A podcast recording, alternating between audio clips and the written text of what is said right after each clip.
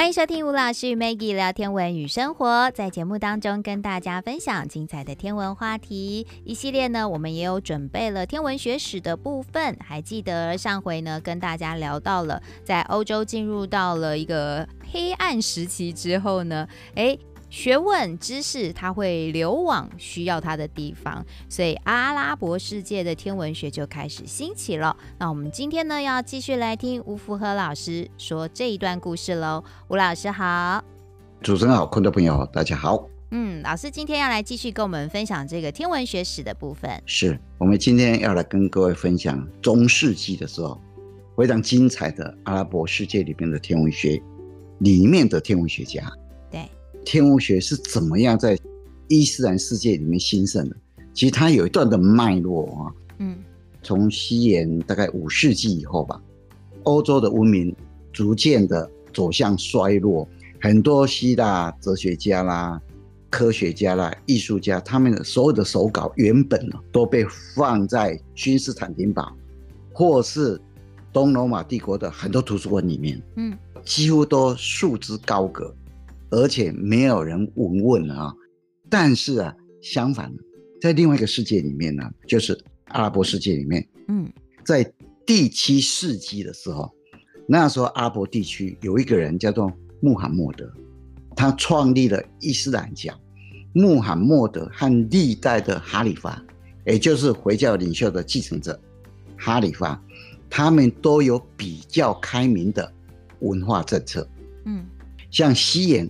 七百八十六年的时候，那时候一个王朝叫阿拔斯王朝，他第五任的哈里发叫做拉希德，他甚至就派人到君士坦丁堡里面去收购当时的希腊手稿，并开始请一些翻译学家翻译这些手稿，翻成阿拉伯语。嗯，因为希腊语嘛，大家看不懂嘛，翻成阿拉伯语让大家看得懂。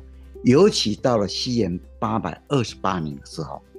那时候，阿拔斯王朝的第七任哈里发叫做马门，就扩建了翻译中心，取名为智慧院。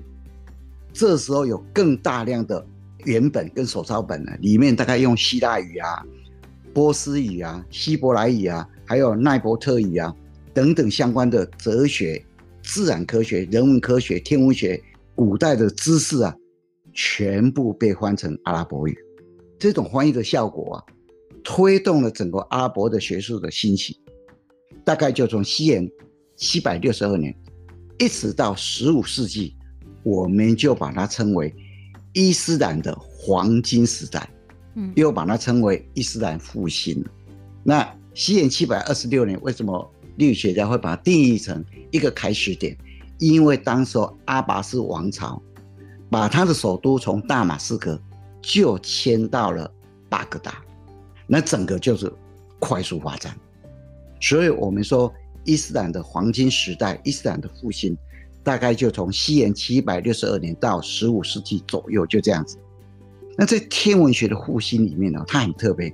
那时候根据非常重要的《可兰经》里面的教义，它规定每一位穆斯林呢，不分男女，每一天一定要按时。做五次的祷告，开始时间跟结束时间呢，你要非常准确哦。这是一个很复杂的问题啊。演变到后来之后，就每一座清真寺都准备了一位专职的授时官，呃，讲授的授，告诉你时间的官呢。啊，这个专职的授时官呢，我们称为穆瓦吉特。嗯，那这个穆瓦吉特啊，在天文上一定要非常的专业。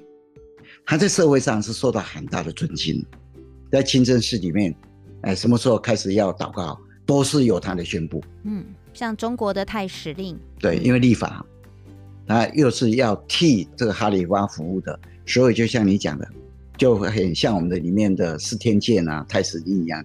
嗯，那由于这种清真寺的授时官呢、啊，你从这个工作人天文就有很大的需要，那因为这个需要，就促使了。阿拉伯社会里面啊，天文学兴盛起来。嗯，所以在那个中世纪的时候，我们常说整个阿拉伯世界里面有三个非常重要的学派，就是巴格达学派、开罗学派，还有西阿拉伯学派。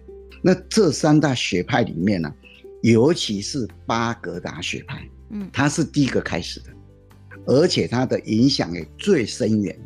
所以我们要来跟各位介绍一下这三大学派。他们是彼此承接还是互有重叠呀、啊？互有重叠。嗯，我等一下会把年代告诉各位。但是第一个兴起的，就是巴格达学派。嗯，那在巴格达学派兴盛的期间，还有其他的两大学派兴起。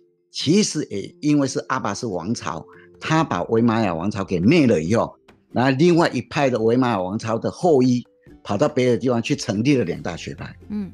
那这个所有的这三大学派都在十五世纪的时候慢慢衰落，因为这个时候欧洲社会的一些学术啊，包括天文学慢慢兴起以后，就取代了整个阿拉伯世界。嗯，所以刚刚主持人讲过一句很重要的话：所有的知识，它会寻找它的出口。嗯，这个天文学是一样。那我们今天要跟各位介绍的第一个学派叫做巴格达学派，这个学派。在阿拉伯世界里面，它的起源是最早，影响也最深远，而且也最长久。嗯，西元六百六十一年的时候，阿拉伯有一个部落叫做维玛雅部落，统一了叙利亚，他就在大马士革建都。从这个以后，他就不断的扩张，然后就建立一个版图很大的一个叫维玛雅王朝。那这个王朝啊，大概就从西元六百六十一年。到了西元七百五十年的时候才被取代。那这个王朝，中国的历史上称它为白衣大使。哦，这个我有印象。中国把它叫做白衣大使。嗯，那这个王朝的人很特别哦，他们有一些人曾经参加过罗马、君士坦丁堡这些帝国的军队，甚至有一些人还担任了文职的官员哦。哇！所以这个王朝对希腊文化是非常熟悉的，嗯，而且就很快速的接受了希腊文化，所以他对天文学上面也是非常了解的。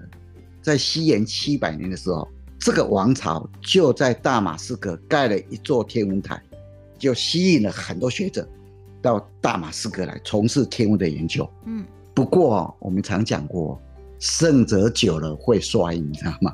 西元七百五十年的时候。维玛雅王朝就被阿拔斯王朝给取代了。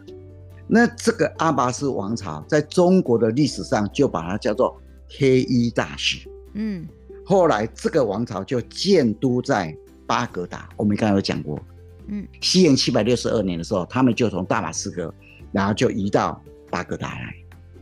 好，所以巴格达就变成他的首都啊。那阿拔斯王朝的哈里发就招募了很多的翻译学家。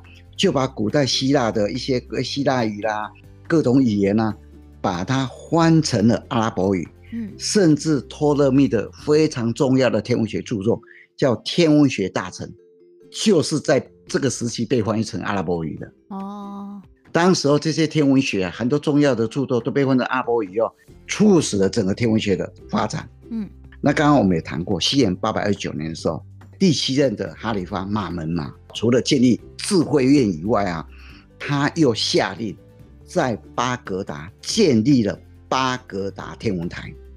从此哦，更多的天文学者甚至一些知识分子全部集中到巴格达来，形成了一个影响非常深远的巴格达学派。嗯，到了西元一二五八年的时候，蒙古成吉思汗的孙子叫做序列兀。他后来就攻占了巴格达，建立了伊亚汗国。经过五百多年的阿巴斯王朝啊，从此就灭亡。嗯，巴格达学派就逐渐的消失了，非常的可惜啊。不过序列物所建立的伊亚汗国啊，他对天文也是非常重视哦。当时有一个非常非常重要的天文学家叫图西，序列物就请图西在西元一二五九年的时候。就在伊朗的西北部马拉盖那个地方，建立一个非常非常庞大、非常宏伟的马拉盖天文台。你从历史上的书籍去看哦，可以说历史学家认为它是当时欧亚世界最先进的一个科学机构。后来到了一三五七年的时候，伊尔汗国又被灭了，马拉盖天文台当然就没落了。那在那个年代，一三五七年以后啊，整个这个地区啊，战乱不已，一直到一三七零年的时候，帖木尔帝国啊就建立了啊，整个就把它整合起来，变成一个帖木尔帝国。帖木尔的孙子叫做乌鲁伯格，他就在撒马尔罕啊，现在的乌兹别克境内啊，建立一座也是非常庞大的天文台。嗯，那这个天文台就拥有当时。全世界最大半径的象限仪，那象限仪当然就是一种天文仪器嘛，可以测量天体的高度、角度的一个仪器啊。它的半径达到四十公尺，非常庞大。不过啊，乌鲁伯格很可惜啊。等一下我们后面说介绍天文学家的时候，会跟各位分享一下。嗯，那天木尔帝国在西元一千五百年的时候就灭亡。从巴格达学派所影响的整个广大区域啊，大概就进入尾声。嗯，那我们刚刚有跟各位聊过啊，整个中世纪的时候，在阿拉伯世界里面产生了三个非常重要的学派，而且互相有重叠。西元七百五十年，阿拔斯王朝取代了维玛尔王朝的时候，他常常的镇压破坏什叶派的穆斯林，那这些什叶派的穆斯林就非常的受不了，结果他们就集体的迁到。北回去，那在西元九百零九年的时候啊，他们就在突尼西亚的首都突尼斯和埃及那个地方建立一个独立的伊斯兰的国家。那么他们就以穆罕默德的女儿法提玛的名字来命名，我们把它称为法提玛王朝。嗯，那这个王朝就从西元九百零九年一直延续到西元。一千一百七十一年，我们中国历史上把它称为绿衣大使哦，所以中国有这三个非常特别的名称啊，嗯，白衣大使、黑衣大使、绿衣大使，嗯，那这个王朝啊，大概就在十世纪左右的时候，他们就迁都到开罗去，成为西亚北非的一个非常强盛的国家。那这个王朝也很重视科学。所以吸引了很多阿拉伯学者到开罗来，那他们甚至在西元九百九十五年的时候，就在开罗设立了一个科学院，从此就很多的学者涌到这里来，慢慢形成了一个学派。那后来我们就把这个学派叫做开罗学派。嗯，那除了开罗学派，在西元七百五十年的时候，维玛雅王朝灭亡以后啊。他的一个后裔啊，带了一票人逃离了大马士革，来到了西班牙。他们到西班牙以后啊，就建立了后维玛雅王朝。嗯，我们中国历史上一样把它叫做白衣大使，只是换一个地方。对，那名称是一样。那这个王朝因为受到希腊文化的影响非常的深远，也慢慢的形成了一个。学术的中心呢，成了一个学派啊。嗯，后来我们把它称为西阿拉伯学派。嗯，所以啊，刚刚主持人有问说，整个中世纪的阿拉伯世界里面呢，它有三大学派，是不是重叠？它真的是重叠的。嗯，在不同区域发展，不同区域里面发展了。嗯，但是影响最深远的，而且最先开始的，就是巴格达学派。那后来就产生了开罗学派，另外一个。西西班牙那边又有一个西阿拉伯学派，所以整个阿拉伯世界因为这三大学派啊，使得天文学各种学术啊欣欣向荣。嗯，那我们就来跟各位分享这个时期里面有哪一些非常重要的阿拉伯世界里面的天文学家，像巴格达学派，我们常说第一位天文学家叫做雅雅伊本阿布马瑟尔，巴格达天文台就是他建的。哦。而且啊，他也是全世界第二个去测量地球纬度相差一度大概有多少距离啊？以前我们讲过唐朝的时候，中国唐朝有一行法师嘛，嗯，他几乎就全世界第一个去测量地球纬度差一度的时候，它距离大概相差多少？嗯，那第二个就是这个天文学家雅雅伊本阿布马瑟尔啊。那巴格达另外一个非常重要的天文学家叫做。法甘尼，那法甘尼啊，他为了要让阿拉伯世界的一些学者了解希腊、埃及那边的天文学，他把托勒密的天文学大臣写成非常容易了解的简要本的天文学基础。这个对整个阿拉伯世界的天文学发展有非常重大的贡献。嗯，那另外还有一个非常重要的天文学家啊，阿拉伯世界的天文学家叫做塔比伊本库拉，就是一个通才，你知道吗？他是个数学家，是一个哲学家，是一个物理学家，他甚至是一个医学家，他是个医生。那最重要，他是个天文学家，他的母语是叙利亚语，不过他还懂得希腊语，他就把托勒密、阿波罗尼、阿基米德还有欧几里得的著作全部把它翻成叙利亚语，而且他还修正了。托勒密的岁差的值，还有黄道跟赤道交角的值，都经过他修正。好，所以这个人他比伊本库拉几乎是一个博学家。嗯，那另外一个，我们常说整个穆斯林里面，在中世里面最伟大的天文学家，叫做阿尔巴塔尼，他是西元八百五十八年的人，那在西元九百二十九年过世了。那他所有测量出来的天文学的数值啊，都非常精准了，因为他的父亲是一位仪器的制造商哦，所以他手上就握有很多精准的天文仪器。那他曾经测一年一个回归年呢，术语我们叫回归年了哈，它的长度是三百六十五天五个小时四十六分钟二十四秒。跟现在的值哦，只差了两分钟二十二秒。嗯，所以你就知道他所有的天文数值有多精准，你知道吗？嗯，他曾经写了一本很重要的著作，一共有五十七卷呢，非常大的一本呢，叫做《塞比利数书》。嗯，这本书啊，后来欧洲人把它翻译成《论心的科学》，后来影响哥白尼，影响地虎。影响科普勒，哥白尼后来在他的《天体运行论》里面，还好几次引用这本书里面的数据。嗯，一九三五年的时候，国际天文联合会啊，就在月球的正面一个很古老的一个撞击坑，用它的名字来命名，叫做阿尔巴塔尼撞击坑。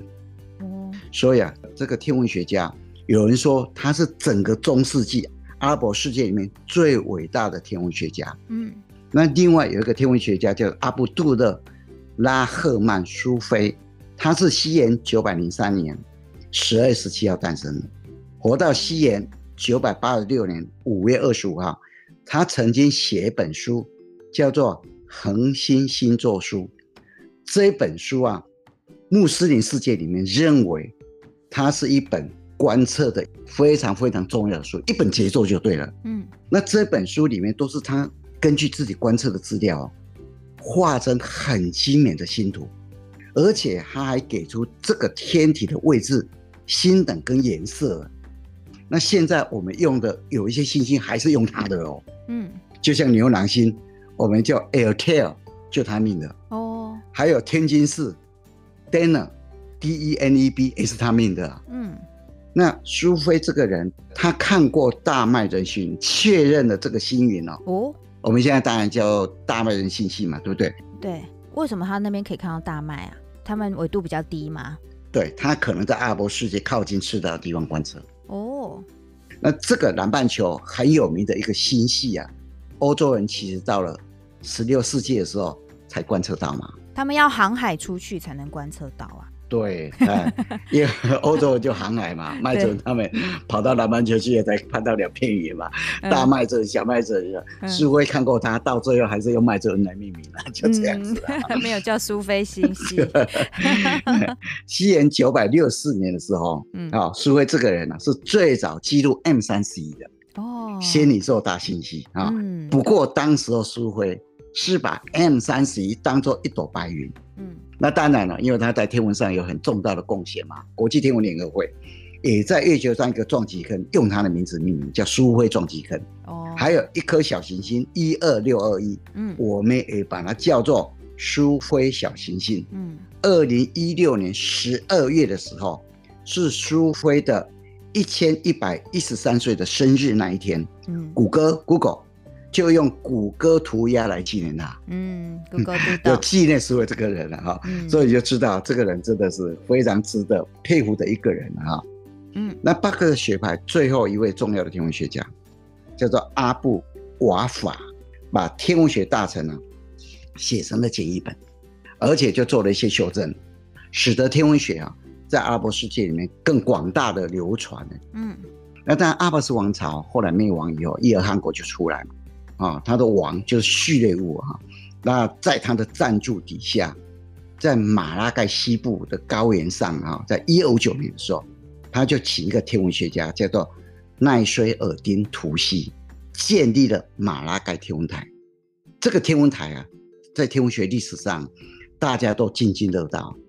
因为它是一个国际性天文台，有人甚至有把图西当做欧本海默一样来看待。哦，真的，因为欧本海默当时要制造一个原子炸弹的时候，各个领域的科学家全部涌在一起啊，它等于是国际性的事物啊。嗯，那图西他所主持的马拉盖天文台就有一点这个味道。嗯，那马拉盖天文台可以说是当时一个最先进的科学研究机构，而且是一个国际性的天文台。当时候天文学家来自世界各地哦，有中国天文学家在这里哦，叙利亚天文学家在这里哦，波斯的天文学家、君士坦丁堡天文学家也都在这里工作哦。所以马拉盖天文台可以说就是一个国际性的天文台，而且马拉盖天文台啊，它有一个非常特别的地方，它有一个很大的图书馆，里面藏书有四万册以上哦，四万册哦。当时候十三世纪的时候啊。有人认为，在那个年代里面，最伟大的一个学者是一个东正教学者，大家认为是最博学的一个学者，叫巴赫布雷乌斯。他晚年的时候就住在那个旁边。嗯，有人就问他，他说：“你为什么要住在这里？”他说：“我就是因为要使用这边的图书，所以我才住在这里。”嗯哼，啊，所以啊，整个马拉盖天文台啊，影响当然就很深远。不过啊，伊尔汗国他被天默帝国给灭亡以后啊。乌鲁伯格就继位，那他也是个天文学家，在西元一四二零年的时候，就在撒马尔罕，就现在乌兹别克的境内建立一个天文台。西元一四四七年，他就编写了一本非常有名的新表，叫做《乌鲁伯格新表》，里面呢有一千零十八颗的星星，它是托勒密以后啊第一份最重要的新表。不过乌鲁伯格啊。他非常相信占星学，他自己就占卜，结果占卜出来，结果发现他会被他的长子给杀。后来他看到这些占星资料以后，他就下令把他的长子下放到边疆去。嗯，他的儿子啊，在边疆地区过得很惨的生活啊，心生愤怒啊，结果就起兵。把他爸爸就乌鲁伯格给杀了。嗯，怎么有那种希腊神话悲惨的要素在里面？爸爸都怕被儿子杀，然后把儿子放逐之后，儿子就真的回来杀爸爸。对，没错，就这样子。嗯，好，那当然了，就是巴格的学派后来就在，哎，天默帝国慢慢的没落以后，整个就告一个段落。嗯，那当然，我们刚刚有提到法提玛王朝嘛，哈，就所谓的开罗学派。那当时候也有两位非常重要的天文学家。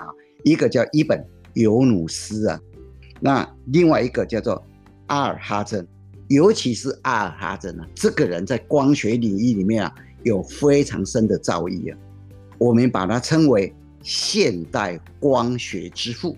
嗯，他曾经写一本光学的书，对欧洲的影响非常深远。西阿拉伯学派啊，还有一位非常出色的天文学家，叫做查尔卡林。嗯，他造了很多精密的天文观测仪器，他用这些仪器修正了托勒密天文学大成里面的一些数据啊。后来在一零八零年的时候，他编了一本非常重要的书，叫做《托莱多天文表》。那这个天文表后来在一二五二年的时候，被西班牙国王阿尔方索十世，他还没当国王的时候，就非常重视这本书啊。他当了王以后。就把所有的翻译学家召集过来，把它换成西班牙文，然后做了一些修正以后，重新公布，叫做《阿尔方索天文表》。嗯，后来就影响欧洲天文学的复苏。当然是非常重要的一个人物，而且非常重要的一本书啊。所以，我们今天跟各位分享，在中世纪的时候，阿拉伯世界整个天文学它的兴盛的一个情况，而且这个时候人才辈出，很多阿拉伯世界里面的天文学家都非常的精彩啊。值得各位来认识的一些重要的天文学家，嗯、我们今天就先跟各位分享到这个地方。好的，谢谢老师，今天带来阿拉伯世界当中天文学史发展非常重要而精彩的一段历程哦。可能不是以前我们在学习的过程中常接触到的一部分，嗯，但是你今天讲白衣大使、黑衣大使、绿衣大使，我倒是还蛮有亲切感的。以前有学，那时候读书读过啊。对对对对，原来哦是这么一回事。今天听了就突然有种那个茅塞顿开的感觉。好啦，那我们今天谢谢 老师带来精彩的分享，谢谢老师，谢谢大家。